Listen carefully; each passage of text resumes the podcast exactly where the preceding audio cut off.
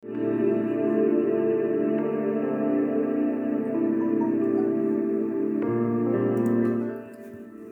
continuamos con nuestro estudio de hoy. Unges mi cabeza con aceite.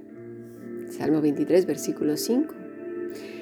Bueno, ya hemos visto que los carneros necesitan estar bien untados de ese aceite en sus cabezas para que en esa temporada de celo y de apareamiento no se hagan daño y terminen por, por matarse, ¿no? ya que se pavonean orgullosos por el prado y luchan con furia por el favor de las hembras.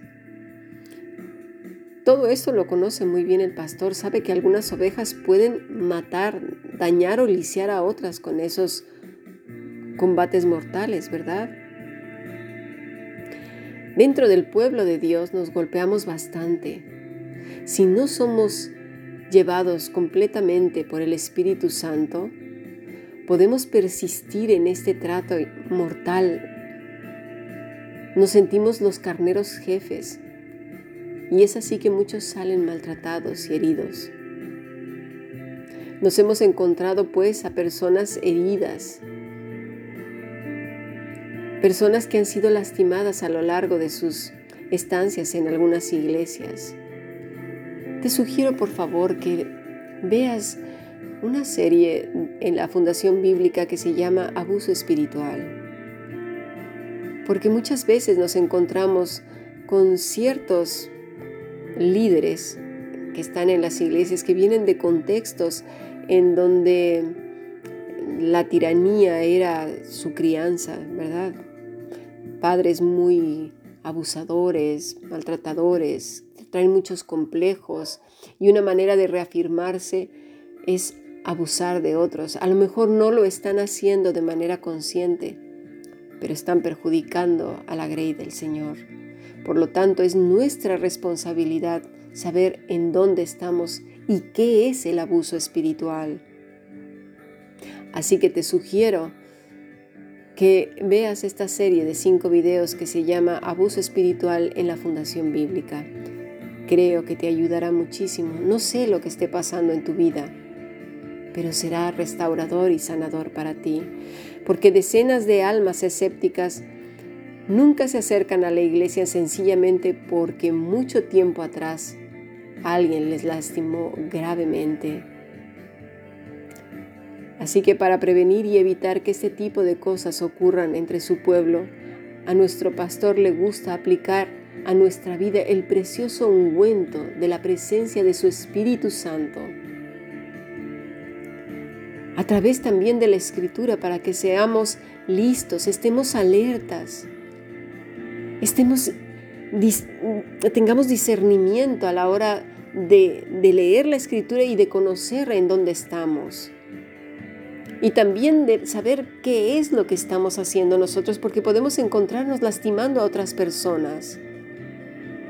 Vamos a leer, por favor, la epístola de Filipenses, capítulo 2, versículo 1 en adelante. Por tanto, si hay alguna consolación en Cristo, si algún consuelo de amor, si alguna comunión del Espíritu, si algún afecto entrañable, si alguna misericordia, completad mi gozo, sintiendo lo mismo, teniendo el mismo amor, unánimes, sintiendo una misma cosa.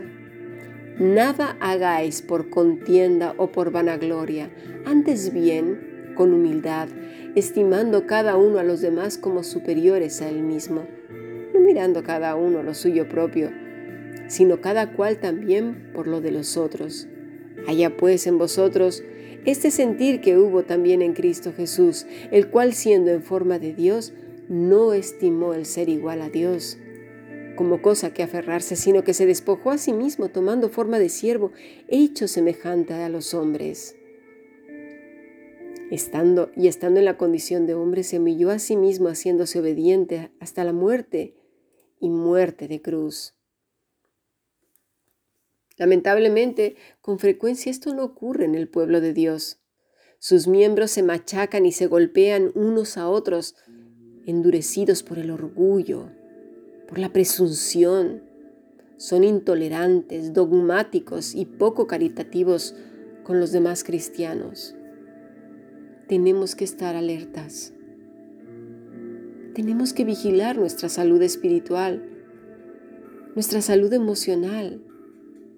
Cantidad de gente ha sido vacunada por malos tratos dentro de la iglesia.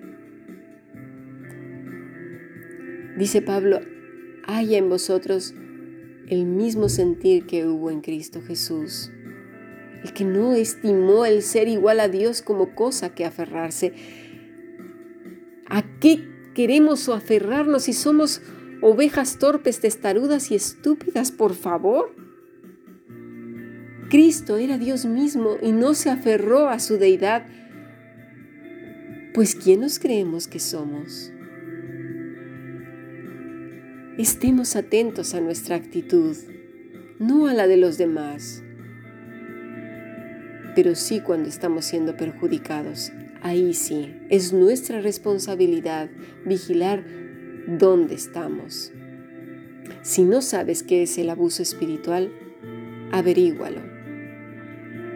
Averígualo porque nos podemos encontrar más de una vez con estos carneros hinchados de orgullo, de deseo de ser obedecidos y reverenciados, chantajeando y amenazando a la gente, manipulando la escritura de que si no se hacen las cosas como ellos dicen, pues ya lo hemos hablado ayer, eh, se sienten poseedores de las llaves del cielo y del infierno y ellos, no sé, quién les dijo que podía mandar a la gente al infierno al cielo, ¿verdad? Pero bueno, nos hemos encontrado con cantidad de personas así.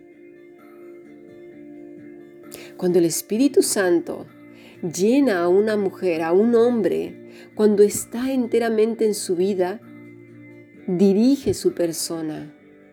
Es fácil detectarlo en su manera de hablar, en su manera de dirigirse a los demás, en esos atributos de paz, de alegría, de longanimidad, de generosidad, se hacen patentes.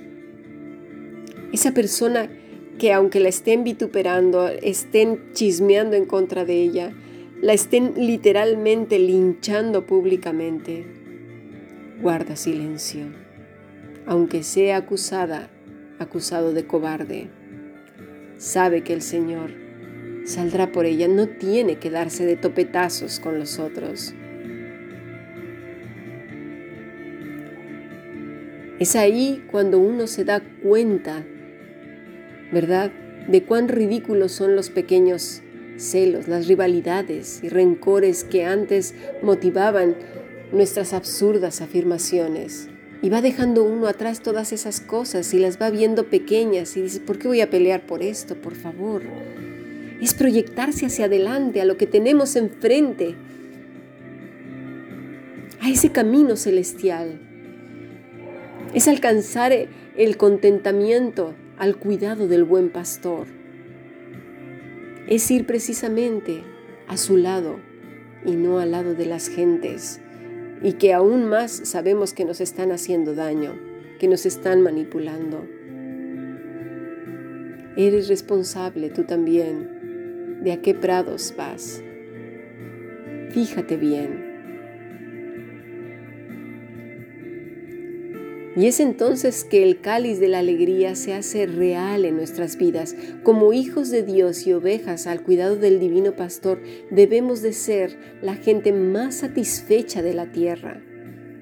Un contentamiento tranquilo y reposado debería de ser la marca de identificación de todos los que somos llamados a ser hijos de Dios por medio de nuestro Señor Jesucristo llenos del Espíritu Santo. Nuestras cabezas deben de estar llenas de la palabra del Señor, llenas del Espíritu de Dios, guiados nuestros corazones, nuestros pasos por el Espíritu de Cristo,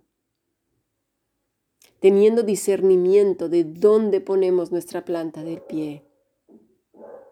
Y discernimiento también de nuestras propias vidas, nuestras motivaciones no estar combatiendo ferozmente porque se haga a fuerzas lo que nosotros queremos.